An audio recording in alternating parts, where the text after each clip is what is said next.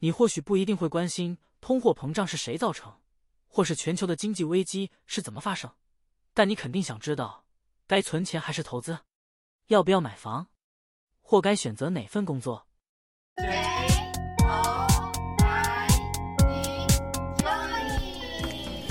大家好，欢迎来到就以乐活人生，这是一个能够丰富我们人生的频道，在这里。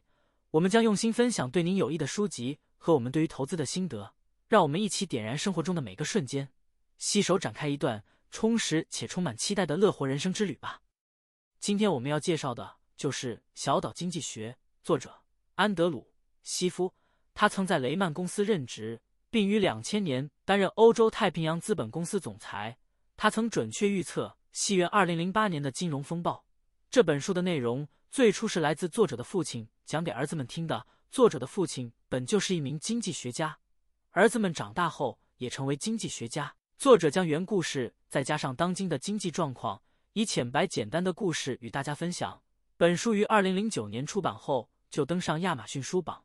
这本书以一个只有三个人的小岛作为故事背景，通过描述鱼、渔网、存钱和借钱、投资等经济元素之间的关系。讲述了当今经济运作的方式，就如这本书所标榜的，这是一本从九岁到九十岁都适合阅读的书。现在，让我们进入书中的世界吧。故事发生在一座小岛上，岛上只有三位居民，分别是艾博、贝克和查理。这个小岛孤立无援，生活极其艰苦，人烟稀少，而且食物的种类相当有限。幸运的是。小岛四周环绕着无数数量庞大的鱼群，而且它们属于同一种类，个头巨大。每人一天只要吃一条鱼就可以吃饱了。每天，这三位居民用双手捕鱼。然而，由于资源稀缺，他们每人每天仅能捕获一条鱼。这条鱼足够让他们度过当天，但明天又得重新面对饥饿的挑战。捕鱼成了他们生活中的全部。他们的日常循环就是起床、捕鱼。吃鱼鱼，睡觉，一天又一天的循环着。这样的情况并不能带来小岛的经济繁荣。然而，艾博并不满足于目前的生活方式，他渴望打破这个固有的循环，并改善他们的生活品质。他的脑海中闪现出一个革命性的点子——捕鱼器。这个点子将改变他们捕鱼的方式，节省了宝贵的时间，让他们能够专注于更有价值的事情。在隔天的捕鱼时间里，贝克和查理仍然按照传统的方式努力捕鱼，而艾博却专注的开始制作他的捕鱼器。其他人都以为他疯了，因为不捕鱼的话，艾博接下来的一天将面临饥饿。然而，皇天不负有心人，当天结束后，艾博成功完成了他的捕鱼器。他牺牲了自己一天的时间，完成了这个捕鱼器的制作。隔天，艾博开始使用捕鱼器。这捕鱼器能一天捕到两条鱼，比传统方式多了一条。这多出来的一条鱼成为了他的储蓄，就是即使有一天他不捕鱼，他仍能靠储蓄来填饱肚子。此时，捕鱼器成为了他的资本，将为他每天捕获两条鱼。贝克和查理对此感到惊讶，因为按照以往的方式，他们需要花上整整一天的时间才能捕获一条鱼。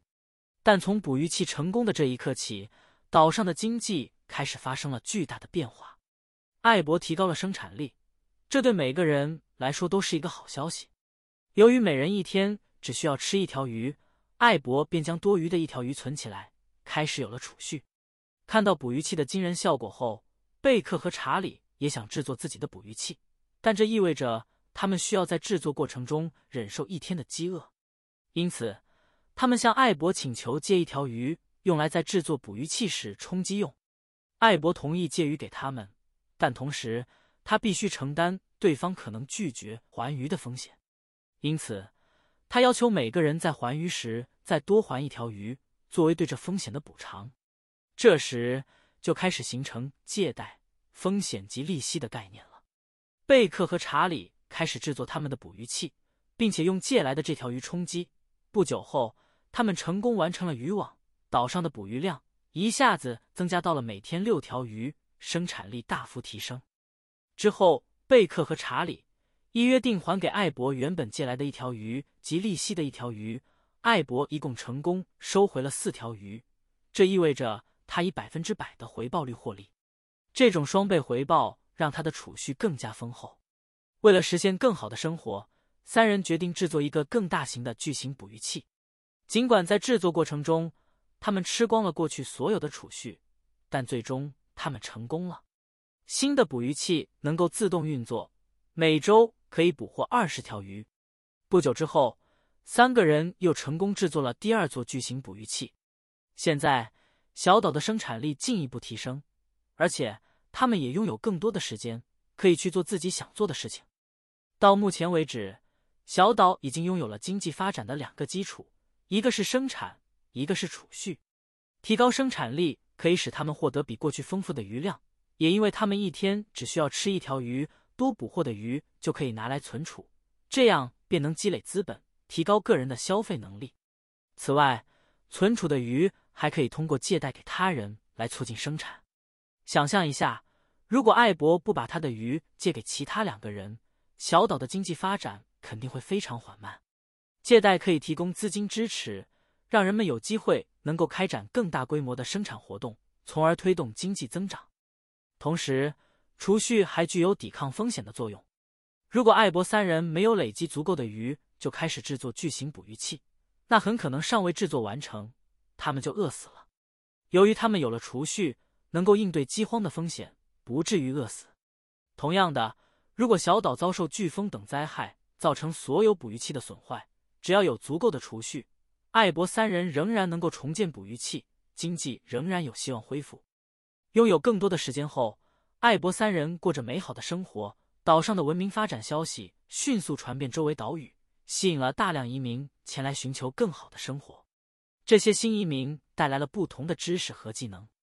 有些人学习捕鱼，有些人则像艾博他们借鱼维持生计，然后开垦土地，种植农作物。还有一些人利用自己的储蓄雇佣他人工作。随着社会的发展，服务业应运而生。有些人成为厨师，有些人从事建筑工作，还有些人成为冲浪教练等等。这就是职业分工，每个人根据自己的专长核心去从事不同的工作。然而，为了进行各种交易，岛上需要一种方便的交换媒介，也就是货币。由于岛上的人都爱吃鱼鱼，而且鱼是唯一的食物选择，因此鱼成为了公认的货币。人们可以用鱼来购买商品和服务，这促进了商业的发展，同时也增加了个人的储蓄。这样一来，小岛的生产力。又再次大幅提升，小岛的经济进入了职业分化和货币使用的时代。在小岛的经济发展过程中，随着整体生产力的提升和人民的富足，人们开始面临鱼的储存问题。鱼的存量越来越多，家中的储藏空间已经不够用，同时也出现了一些不孝分子在半夜潜入偷鱼。然而，有一位资本家看到了这个问题，他在岛上建造了一个巨大的储藏室。并雇佣最强壮的人来看守。这时，小岛上的第一家银行因而诞生了。这位资本家号召岛上的居民把他们的鱼都放进储藏室中，同时他提供岛民借贷鱼。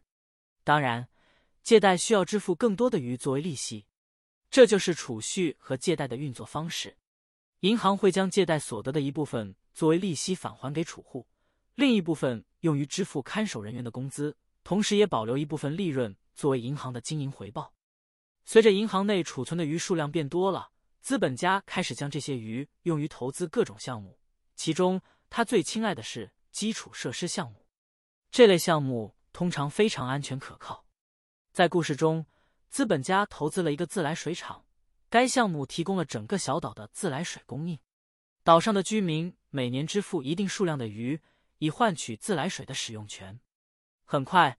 资本家收回了投资成本，并获得了可观的利息收入。同时，建造自来水厂创造了两百多个就业机会。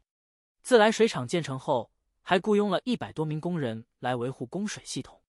可以说，无论是参与投资的银行、投资者、使用自来水的居民，还是参与建筑和维护工作的工人，每个人都从这笔投资中受益匪浅。这个项目的实施不仅提供了优质的自来水供应，也为岛上的经济注入了活力。投资的回报促进了更多的资本流动和经济活动，同时创造了就业机会和收入。随着各种投资的蓬勃发展，小岛的经济得到了进一步的繁荣，岛民们开始与周围岛屿进行贸易，人们之间的互动和交流也变得更加频繁。然而，随之而来的问题也逐渐浮现，包括一些交易纷争及海盗出没等问题。为了解决这个问题，岛民们决定建立一个政府机构。他们通过选举的方式成立了政府，并建立了军队、警察局和法院等组织来维护岛上的秩序和安全。为了使这些机构能够顺利运作，岛民们同意每年缴一定数量的鱼作为税款。有了政府的建立和税收制度，小岛有了更稳定有序的社会环境，同时保护了岛民的权益和财产。随着对外贸易持续增加，这进一步促进了经济的增长。小岛甚至将捕鱼和制造业的工作外包给了其他岛屿，多出来的时间及资源可以再投入其他行业。这种转变使得各种新兴产业相继出现，例如房地产公司、医院和贸易公司。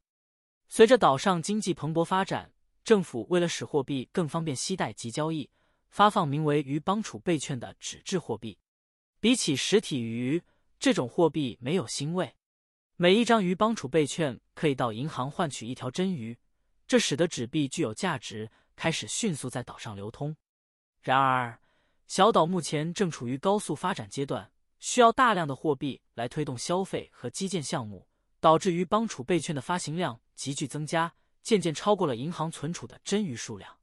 银行的总裁开始发现事情变得有点不对劲，他意识到纸币的供应量过度增加，可能引发通鱼膨胀。和货币贬值的风险，银行总裁告知政府控制纸币数量的重要性，并且指出，只有在银行真余储备足够时，纸币才能保持价值稳定。然而，对于银行总裁的警告，此时的政府早就有了对策。政府提出了一个绝妙的主意，他们招募了一群顶尖科学家和技师，向银行总裁展示了他们的创新及解决方式。就是在技师们的熟练操作下，他们拿出了三条真鱼。和一些岛内收集回来的鱼骨头，他们将其进行切割、缝合、拼接，最终利用这三条真鱼及鱼骨头制作出了四条逼真的鱼。这个惊人的方法让银行总裁目瞪口呆。通过这种方式，他们可以不断的生产新鱼，来确保银行的储备充足。议长狡猾的表示，居民们不会察觉到这些鱼的差异，而这种由政府官方制作出来的鱼被命名为。关鱼，由于关鱼是人工制造的，其实际体积比真鱼小。但为了刺激经济，政府每年发放超过真鱼数量的鱼帮储备券。但渔民捕获真鱼的速度无法跟上纸币的发行速度，技师们被迫灌水制作更多的关鱼。渐渐的，关鱼的大小比起一开始小了百分之十，逐渐缩小到百分之二十，甚至百分之五十。随着关鱼的不断缩小，岛上居民每天只吃一条鱼，已经无法获得足够饱足感。开始，多数人每天要吃两条鱼。由于关于是岛上的货币，所以物价不得不相应调高，以弥补真鱼价值的流失。这就导致了所谓的通货膨胀。岛民们也渐渐注意到，从银行提取真鱼的数量逐渐减少，也使得岛民储蓄的意愿越来越小。与此同时，企业为了保持营业利润。开始裁员节约成本，这又导致失业率提高和物价上涨，这引发人们抗议及暴动。为了解决这个问题，政府制定了严格的价格管制措施，限制商品的最高价格。然而，这使企业更难经营，一些公司最终倒闭。这这些因素的恶性循环下，岛民的收入也越来越少，但通货膨胀的问题持续加剧。最终，有两个方向是确定的：第一，关于永远不会变大，只会越来越小。第二，岛上的物价很难再下降。这种情况下，居民将面临越来越高的物价和关于价值下滑的问题。伴随着经济繁荣，岛民对生活品质的要求逐渐提高，他们追求更大、更美观的房屋。同时，由于通货膨胀的影响，岛民选择购买房屋作为保持价值的方式，这推动了房地产市场的繁荣。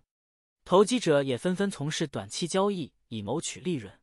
这时，房屋从原本的居住场所变成了投资商品，银行也将投资目光转向了这个商机，推出了购房贷款这个业务。在银行的眼中，相较于贷款给风险不明的企业家，贷款给购房者更为稳妥，因为房屋贷款具有房屋及土地这个抵押物，一旦借款人无法还款，银行可以将房屋出售以弥补损失。就此，银行的贷款使得岛民购房变得更加容易，同时也带动了房地产相关行业的兴盛。此时，政府也认为这是促进经济发展的良好方式。政府宣布，通过买卖房屋所获得的收益，享受免税优惠，并允许将贷款利息从每年的税款中扣除。为了让房屋交易发展更热络，政府再次增加了货币供应。这些措施进一步促进了房地产市场的繁荣。于是，在银行贷款以及政府的政策推动下，岛上的房屋建造、销售以及装修业务开始如火如荼的发展了起来。岛民们都纷纷投入购买房屋的浪潮中，同时政府允诺会收购银行不愿意持有的高风险贷款。这样的保证对商业银行起到了强心针的作用。银行为了吸引客人，将贷款利率不断下降，即使是没有稳定收入的人也能开始贷款购买房屋，这又在将房价向上推升。随着岛上房价的持续上升，一位名叫曼尼的投资人推出了一种商业贷款方案。称为刺激房贷，曼尼的公司向已经拥有房屋的借款人提供更大额度的贷款。有了这笔贷款，他们可以再购买更大的房子，或是自由支配贷款金额，也就是借款人可以随便花。而且这个贷款审核标准非常宽松，因为曼尼相信，只要房价持续上涨，他就能赚钱。因此，刺激贷款这个业务受到了岛民和投资者的青睐，连政府也开始投资曼尼的公司。由于越来越多的岛民轻松获得贷款，在人人都急于购房的热潮中，大家都不再谨慎，而房价也不断攀升，屡创新高。尽管人们明知自己无法负担这样昂贵的房价，但他们相信购买房产能在数年后带来丰厚的回报。但就在小岛充满想象及蓬勃繁荣的时刻，出现了令人匪夷所思的变化：市场上的一些房屋开始难以售出。房地产市场逐渐冷清，而没有人能真正解释这一切的原因。为了刺激需求，开发商不得不降低价格。然而，这样的降价策略并未能引起买家的兴趣。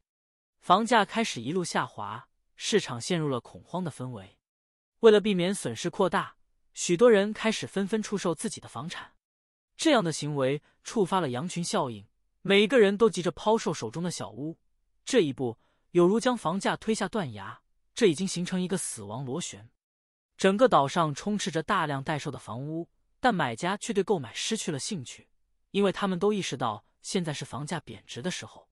更加令人绝望的是，政府突然提高了贷款利率，这许多人贷款压力提升，最后许多人无力偿还贷款，最终被迫破产。而这些无法偿还的房产，最终被银行或曼尼的公司收回。成为了负债的一部分，最终，曼尼也成为这场危机的受害者。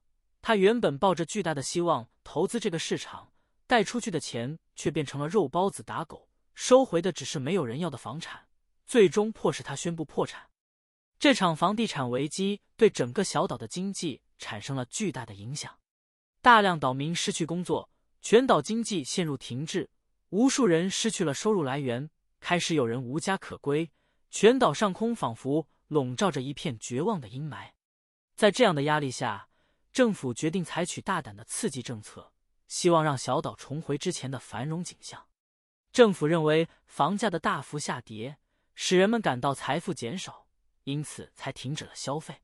如果能提升房价及提供更多消费贷款，人们就会自然而然的再次开始消费，进而推动经济再次发展。之后。曼尼的公司获得了政府的援助，政府加速印钞，为市场注入了大量的货币，也将坏账归为国家债务。同时，国家银行提供超低利率，减少房产税。这样一来，国家银行里的真鱼的存量变得更少了。为了弥补真鱼的不足，政府开始与其他国家进行谈判，发行国债以换取外国的真鱼。只要外国人愿意用真鱼。换取他们手上的纸币，小岛就能够继续维持消费大于产出的生活。然而，这些援助和刺激计划几乎没有对生产力带来任何帮助，仅仅是治标不治本的办法。刺激只能短暂的提振消费，一旦政府开始收缩信贷，经济便很快陷入下滑。因此，政府被迫无限期的展开经济刺激计划。但是，借来的真鱼毕竟是有限的，政府的财政状况变得越来越糟糕，岛民开始对未来感到担忧，新创立的企业也越来越少，大家逐渐降低消费，导致小岛的经济陷入停滞。渐渐的，很多国家已经明白自己借给小岛的贷款不会为自己创造任何价值，所以不再愿意借真鱼给小岛了。这变成了压倒小岛经济的最后一根稻草。缺少了真鱼的供给，小岛上发生了恶意通货膨胀，货币贬值，商品开始稀缺，导致物价飞涨。政府一直在限制物价，使得厂家和零售商都无利可图。因此，黑市产生了，要买的商品只能私下交易。岛民也早就不再储蓄，真鱼一捕上来，马上就被吃掉，因为真鱼才有其价值。岛上也没有了信贷，也没了投资。连之前的生产数据和设备也被其他国家买走了，小岛的经济又回到了最开始的状态。故事说完了，从小岛初期发展到极盛时期，然后渐渐产生泡沫，直到衰败的过程。这整个故事呈现了一个经济周期，并将经济学知识融入其中。以上是《小岛经济学》这本书的精华，希望对您的未来有所启发。让我们一起前进，共同实现理想和目标。我们是就以乐活人生，期待未来继续与您分享更多乐活信息。谢谢您，下集见。